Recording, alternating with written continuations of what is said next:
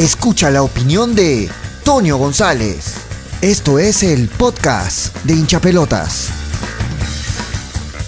Hola hinchapelotas, ¿cómo están? Soy Toño González, estamos aquí por primera vez en el podcast de hinchapelotas. Muy alegres, muy contentos, no había mejor situación para arrancar con el primer podcast que esta, ¿no? Hablando un poquito del triunfo de Melgar, triunfazo de Melgar 2 eh, a 1 contra el equipo carlista, contra Carlos Manucci de Trujillo. Eh, algunas cosas que rescatar, muchísimas. el equipo volvió hacer el de antes, eh, mejores actuaciones individuales eh, de varios jugadores. Para arrancar, para mí el mejor jugador del partido, el Chaca Arias, volvió a ser el jugador, ese jugador que te marca la diferencia en el medio campo, que te asiste, que te, que te da este muchas opciones arriba. Así como el partido anterior se dijo que el Chaca estuvo en un bajo nivel, este partido la rompió. Gran partido del Chaca Arias, capitán del equipo ante la ausencia de Bernie. Eh, Bernie Cuesta, que estuvo en la banca de suplentes, lamentablemente no estuvo en el partido titular. Ahora, eh, antes de seguir con, con, con las cosas, con los puntos altos que tuvo Melgar en este partido contra Manucci, no vamos a dejar pasar, por más que se haya ganado el partido, no voy a dejar pasar la pésima actuación del árbitro del señor Bruno Pérez. Un desastre sus jueces de línea, un desastre, los dos por igual. Minuto 25, lo apunté, medí, la, eh, medí el tiempo, eh, la dedicación de apuntar puntualmente las jugadas y el minuto tal cual en la cual sucedió.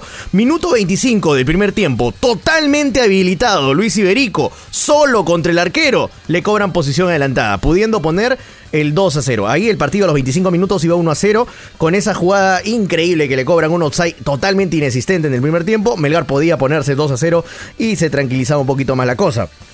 Segundo tiempo, 8 minutos, Dios es falta de amarilla contra Ibáñez y el árbitro lo maneja entre comillas y le perdona. ¡Oh, qué buena gente, Bruno Pérez! ¡Qué, gran, qué grande, Bruno Pérez! ¡Qué buena persona eres al perdonarle la segunda amarilla! Era expulsión para el jugador Dioses que estaba pasándola muy mal ahí en Manucci a, tan solamente a los 8 minutos recién de iniciado el segundo tiempo. Sé que se iba a quedar con 10, debía quedarse con 10 Manucci en ese momento. Segundo tiempo, 13 minutos, otro penal claro contra Vina contra Vidales, le gana la posición, lo agarran, lo jalonean del brazo y lo hacen caer, pero el árbitro, se hace el gil y no cobra nada. Son humanos, se equivocan, pobrecitos los árbitros, son humanos, errar es humano, ay pobrecitos, pobrecitos, era penal para Melgar.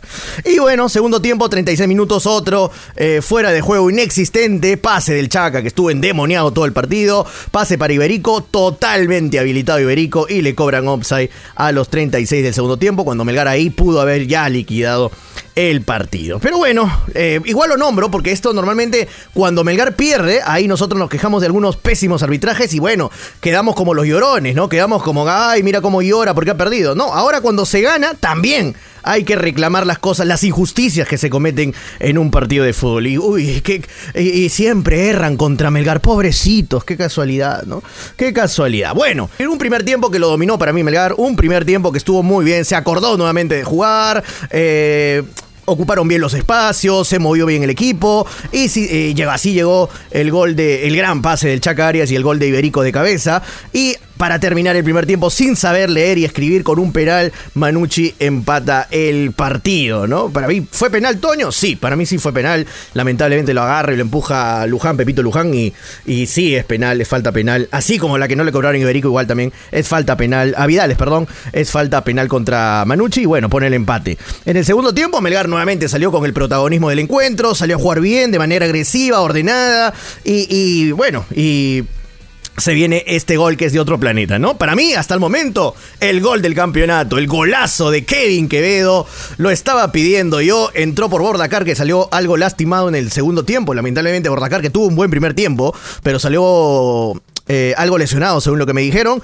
Así que Quevedo entró otro endemoniado, así como el gran partido del Chacarias. Igual, otro endemoniado en el partido entró como el revulsivo que es el gran Kevin Quevedo para poner ese golazo de Chalaca, Chalacón para mí hasta el momento el mejor gol del campeonato, poniendo el 2 a 1. La agarró con la rodilla, se acomoda con la rodilla y le mete un derechazo en el aire. Imposible para Heredia. Gran triunfo de Melgar, se vuelve a meter en la pelea. ¿Está para luchar en la fase 2? Sí, está para luchar la fase 2. Le viene un partido importantísimo contra, contra Cristal. Vamos a ver, tiene que ganar Melgar para, para seguir ahí metido en los puestos de arriba y tratar de llevarse la fase 2 del campeonato nacional. Nos encontramos con más comentarios, más análisis, más debate, más polémica de lunes a viernes a las 2 y 30 en hincha pelotas. Porque de fútbol se habla así.